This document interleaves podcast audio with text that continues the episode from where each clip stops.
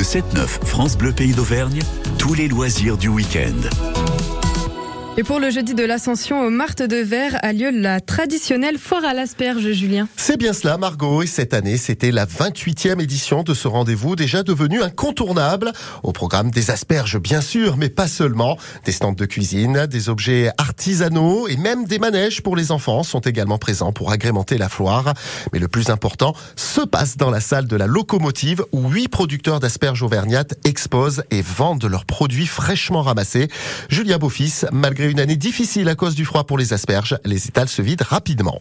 Danielle est en vacances, elle profite de la foire pour ramener une botte d'asperges et comparer avec celle d'Alsace. Nous sommes des Vosges et on a beaucoup d'asperges d'Alsace, bien sûr. Alors, euh, ben, je vais faire la différence. Mais après, euh, elles sont toutes bonnes. Hein. On en a déjà dégusté d'autres qui étaient très très bien. Huit producteurs sont installés dans la grande salle de la locomotive. Marie-Noël aide son mari sur son stand. Ses bottes de variétés différentes sont même décorées avec des fleurs fraîches. Elle nous explique la différence entre les vertes et les blanches avec quand même un coup de pouce d'Alain. Ça c'est la blanche, ça c'est la verte. Celle-ci elle voit pas le jour la blanche. Elle est sous des, des films et l'autre elle voit le jour donc elle, euh, elle verdit quoi. Ça porte un nom mais il faudrait demander ça à mon mari. Comment ça s'appelle Alain Quand l'asperge elle, devient verte ah, Ça c'est l'absorption chorophyllienne. Sur l'étal de Philippe on trouve là aussi des vertes comme des blanches. Certaines poussent dans la terre, d'autres dans le sable. C'est de l'asperge qui pousse dans la terre et elle est un peu plus goûteuse que dans le sable où elle pousse plus rapidement et qu'elle a moins il ne faut pas oublier les sauvages qui ressemblent à des épis de blé. Explication avec Sandrine. C'est une variété d'asperges qui pousse dans la nature. Mais là, aujourd'hui, c'est de la culture, ouais. Et euh, ça s'appelle de l'ornithogale. C'est une petite variété d'asperges. C'est sympa. On fait ça sauter à la poêle et c'est cuit en 5 minutes. Mais tous ces produits ont un coût. Cette année, le prix au kilo d'asperges a pris entre 1,50 et 2 euros à cause du froid.